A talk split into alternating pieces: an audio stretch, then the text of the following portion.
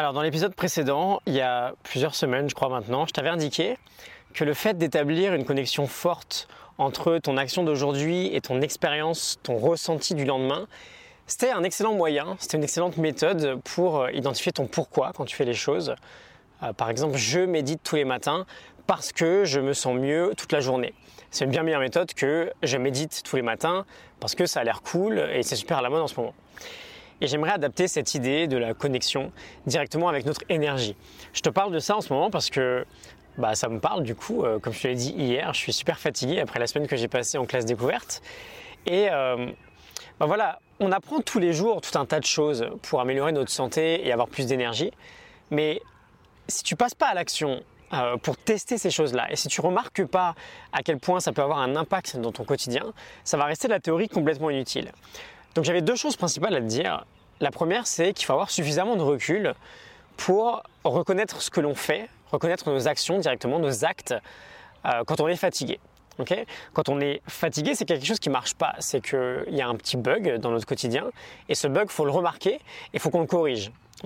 et deuxièmement, il faut avoir suffisamment de recul pour finalement prendre note de si oui ou non ce qu'on teste dans notre quotidien, ça fonctionne établis euh, des connexions fortes en fait entre ce que tu fais et comment tu te sens. par exemple, en faisant un peu de sport le matin, je m'endors un peu plus vite le soir. En coupant mon électronique une heure avant de me coucher le soir, je me sens mieux le lendemain matin.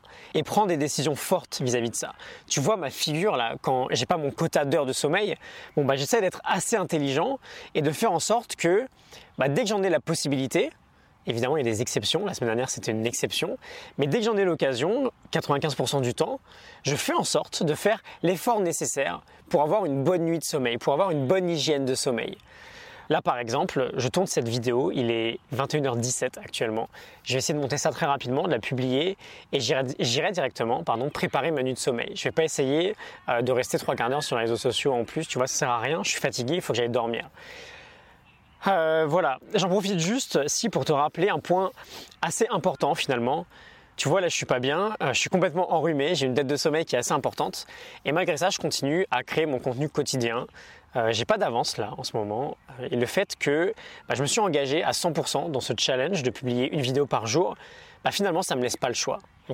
et c'est toujours plus facile d'être engagé à 100% qu'à 99% parce que la motivation, elle peut pas rentrer en jeu, c'est pas possible. Depuis deux jours, si je m'écoutais, bah, j'aurais rien publié, quoi. Et on se retrouve facilement avec euh, bah, un jour, deux jours, trois jours, une semaine sans euh, rien faire. Et c'est difficile de s'y remettre ensuite, c'est difficile de rattraper le wagon. Donc, prends cet engagement à 100% vis-à-vis de ton énergie aussi. Si tu te dis que jamais tu consulteras ton téléphone dans ton lit, par exemple, ok? Ce qui est une excellente idée. Ce jamais, ça va te donner un engagement à 100%. Alors que si tu te dis que plusieurs fois par semaine, tu laisseras en dehors de ta chambre. Le plusieurs fois par semaine, il veut plus rien dire. Est-ce que c'est 3, 4, 5, 6 jours? Ça veut plus rien dire. Quand tu t'engages à 100%, tu élimines toutes les options d'abandon possibles. Et c'est ça qui va te faire avancer finalement. Et voilà, peut-être que cette vidéo-là, que je fais en étant complètement fatigué, euh, elle sera consultée dans 6 mois par quelqu'un à qui ça parlera et euh, voilà, commencera à me suivre grâce à cette vidéo.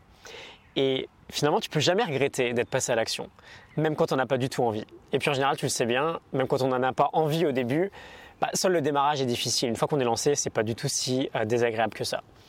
Voilà, j'espère que ça t'a parlé. Ça venait un peu plus du cœur, là, ce que je te disais. Euh, j'ai pas spécialement préparé la vidéo, euh, mais c'est pas plus mal euh, de faire comme ça de temps en temps.